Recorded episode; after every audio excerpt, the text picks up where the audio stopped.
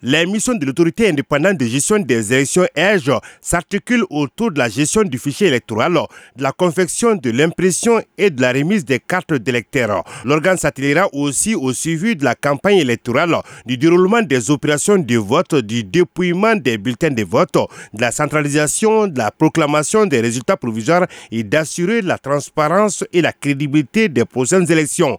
En procédant à l'installation des membres de l'EGE, le président de la transition a rappelé le rôle crucial de l'organe indépendant de gestion des élections pour les prochaines échéances électorales.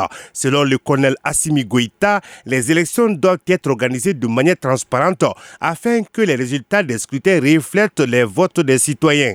Pour sa part, le président de l'EGE, Maître Mustafa Sissé, a invité les acteurs du processus électoral au respect scrupuleux de ses prérogatives légales. Cette cérémonie d'installation des membres de l'EGE intervient à moins de trois mois des élections si l'on se réfère au chronogramme de la transition, il faut rappeler que l'EGE a été créé en juin 2022 et ses membres ont été nommés en octobre 2022.